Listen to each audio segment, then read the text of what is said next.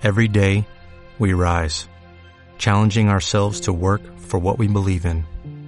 At U.S. Border Patrol, protecting our borders is more than a job, it's a calling. Agents answer the call, working together to keep our country and communities safe.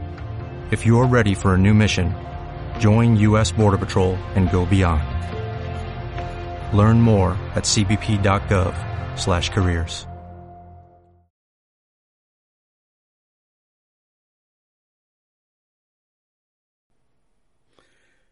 Buenas noches a todos los que me siguen por las redes sociales. Una noticia, más que todo que es una noticia para ustedes y también una respuesta a un político venezolano de nombre Enrique Ochoa Antich. Este señor estuvo, fue uno de los fundadores del Partido Socialista, el MAS, Movimiento al Socialismo de Venezuela. Venido a menos porque él, ese partido estuvo en conchupancia con Acción Democrática y COPEI durante largos años de la llamada partidocracia. Al llegar a Chávez al poder, ese partido se dividió, una parte se fue a apoyar a Chávez y otra parte se quedó con la oposición. Como la mayoría de los ex guerrilleros de Venezuela de los años 60-70, que en su mayoría se convirtieron en los más acérrimos enemigos de Chávez y de su movimiento. Por una simple razón, les arrebató sus banderas sin haber, diríamos, pasado por todo lo que ellos pasaron, los estudios y la sumisión a, los, a los jefes, sino que Chávez llegó y cayó como un paracaidista y le quitó las banderas al Partido Comunista, al Partido El Migra, todos ellos que no eran más que todo, como se dice, el factor perturbador de un país. Para eso es lo único que han servido las izquierdas de Venezuela, para perturbar el orden. Bueno, este señor pertenecía ahí, estuvo un tiempo retirado, bastante tiempo retirado, y ahora da esta noticia. las oposiciones eligen, si las oposiciones realmente, Enrique Ochoa Antich, Ochoa Antich, aseguró que si las oposiciones eligen a Guaidó como candidato para las presidenciales en el 2024, él se quedará en casa.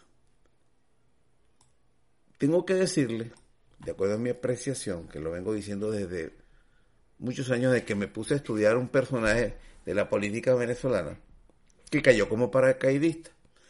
El mismo año en que Chávez hubo la elección a la presidencia de Chávez en 1998. Era candidata Irene Sáez.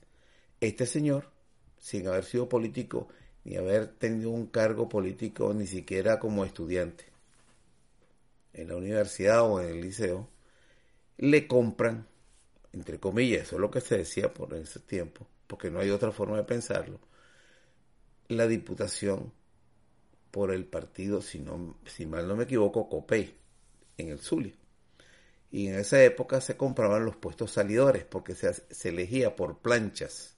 La gente votaba por el partido, la tarjeta verde grande para el presidente, la tarjeta pequeña para diputados, concejales, alcaldes, gobernadores, todo eso, eso era una sola tarjeta.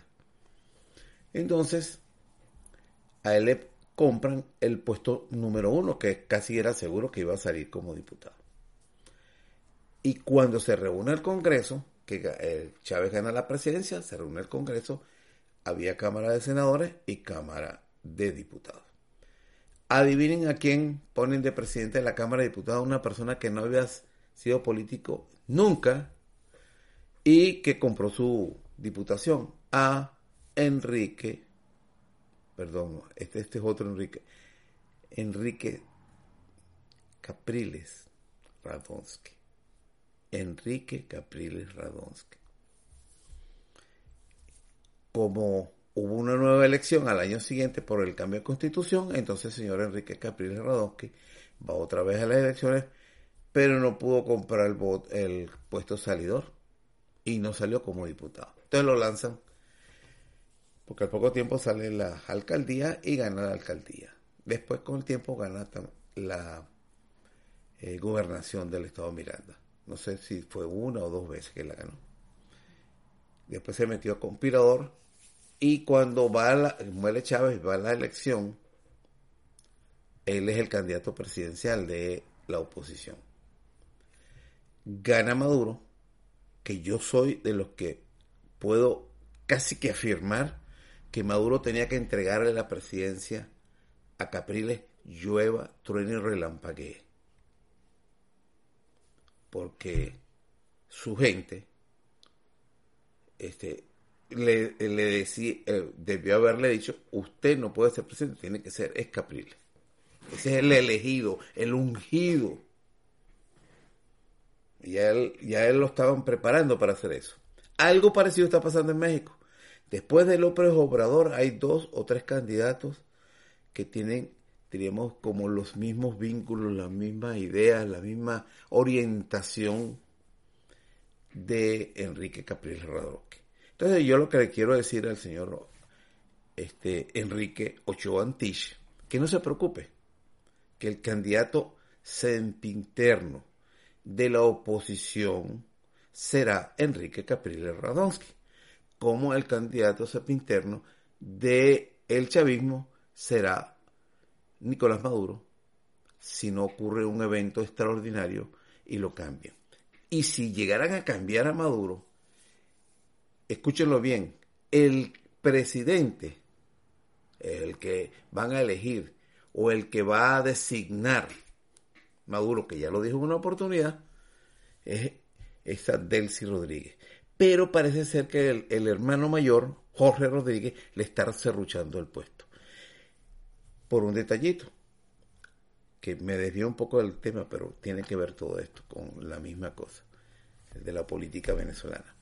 Bueno, ustedes den cuenta que este Jorge Rodríguez lo ponen como eh, ministro de Relaciones Interiores y él daba sus declaraciones como ministro. Pero a la vez iba a todos los congresos, todas las representaciones del jefe de Estado en el exterior. Él era el representante.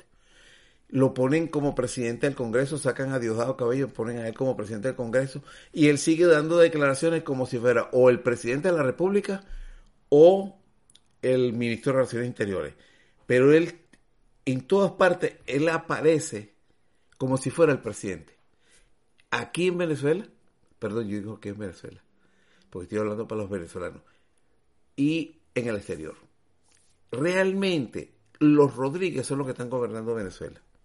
Y tienen como títere ahí, como la figura decorativa, a Maduro. Bueno, el caso es que van a haber dos candidatos. Maduro como una extensión de, de la mano esa que mueve la, la cuna, o la, sí, la cuna, de los Rodríguez y Enrique Ochoa Antich de la mano de los intereses extranjeros en Venezuela.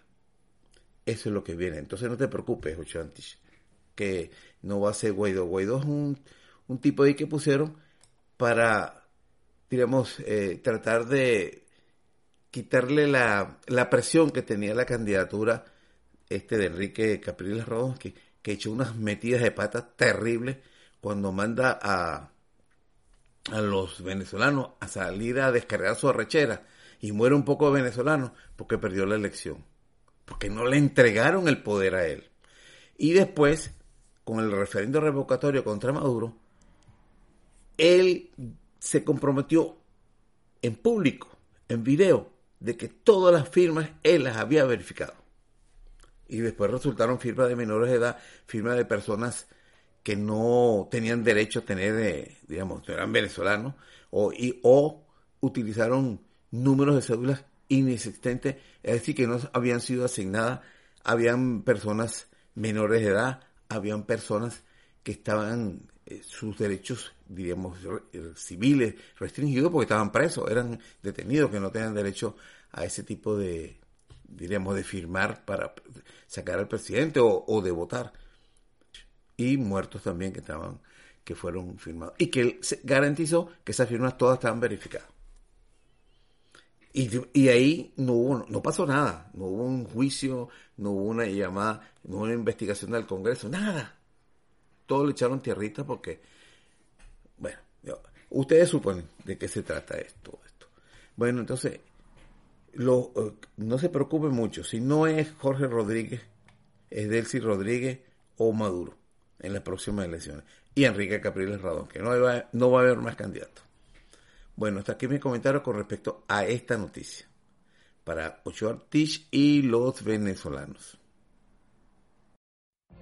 What if you could have a career where the opportunities are as vast as our nation, where it's not about mission statements, but a shared mission? At U.S. Customs and Border Protection, we go beyond to protect more than borders, from ship to shore, air to ground, cities to local communities. CBP agents and officers are keeping people safe. Join U.S. Customs and Border Protection and go beyond for something far greater than yourself. Learn more at cbp.gov/careers.